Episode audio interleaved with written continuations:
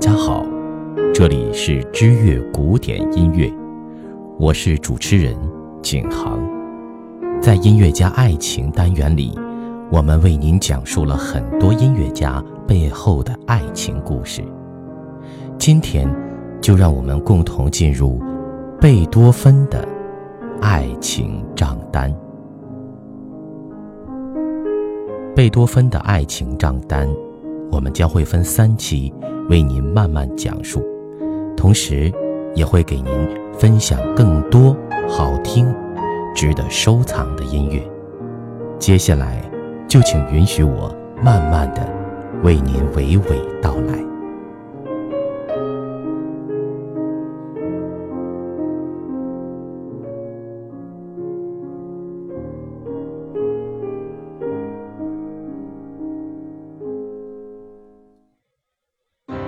提到贝多芬，你的第一印象是什么？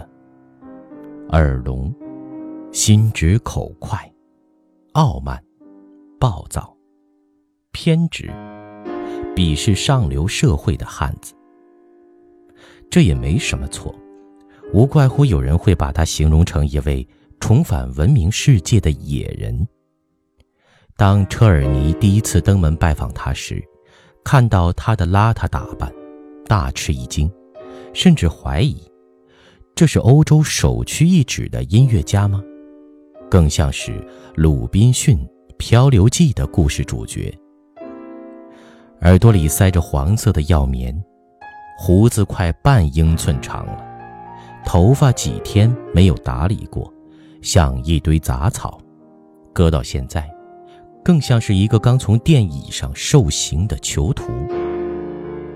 当然，关于贝多芬的轶事，你还可能听过这些：女佣人做的汤不合口味，就直接把热汤泼在佣人脸上；为了弄短蜡烛芯，直接用牙咬；白天，在自己房间里只穿一件衬衣，站在窗口刮胡子；生气了，直接把墨水泼在钢琴琴弦上。心血来潮时候，在家里煮饭，差点把房子点了；往床上泼水，结果楼下的邻居遭了殃；拒绝上流人士的房屋资助，宁可住条件恶劣的单身公寓。对弟子也是极为残酷的，不满意的时候，直接把乐谱揉了扔在学生脸上；激动的时候，家中的陈列无一幸免。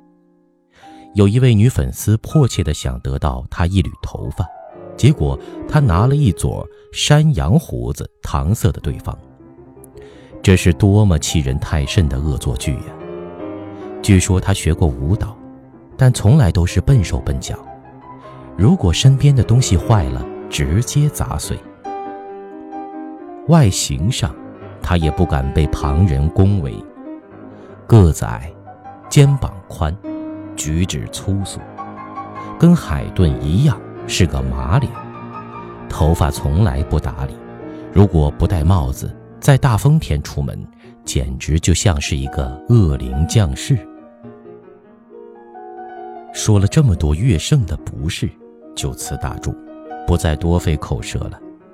不过这些都是他成年之后给人的形象，谁又没年轻过呢？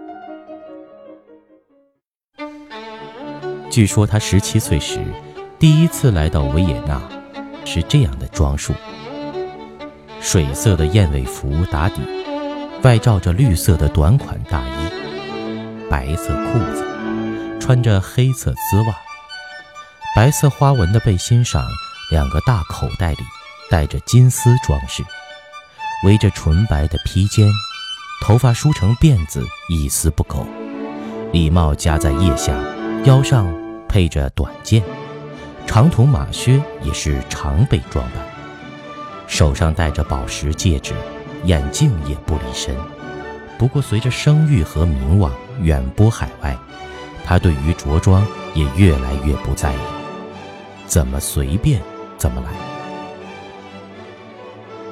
据说一次，他在报纸上登出招聘佣人的广告，应聘者表示自己的理发手艺相当不错。结果贝多芬暴怒：“我是在找佣人，不是找理发师。”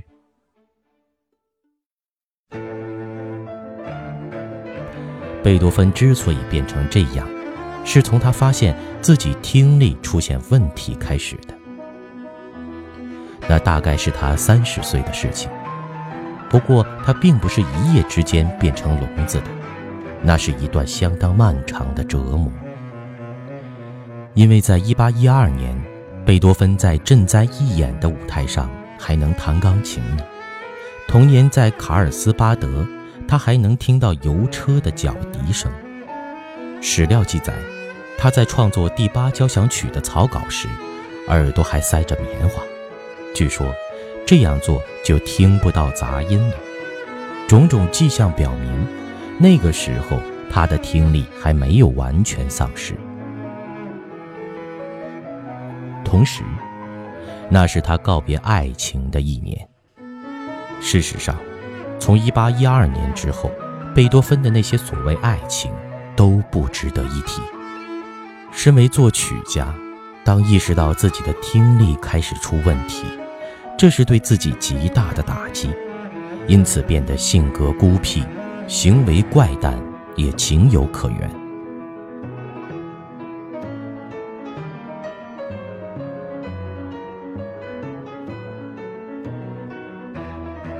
一八零零年，当第一次意识到自己有可能变成聋子，他曾经绝望地呼喊：“我的未来将变得一团糟。”我不得不跟我热爱的音乐事业告别。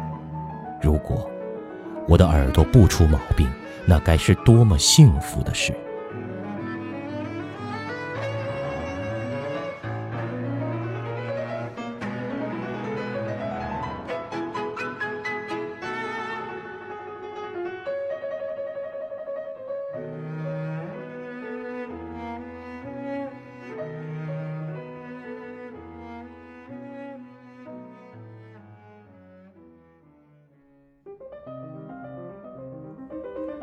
你能在贝多芬的日记里找到这样的话：“你，贝多芬，世界不再给你任何的幸福，你必须把所有的一切从内心创作出来。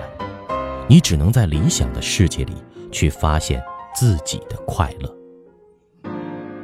他留给弟弟的遗书中这样说：“你们时常责怪我的坏脾气，说我乖张任性。”不通情理，与人不和，天大的冤枉啊！要知道，我天生就是个活泼、爱笑、乐于分享的人。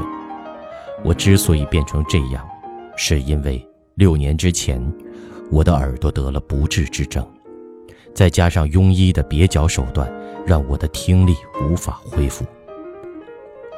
每一年，我都希望有奇迹发生，可现在。我绝望了。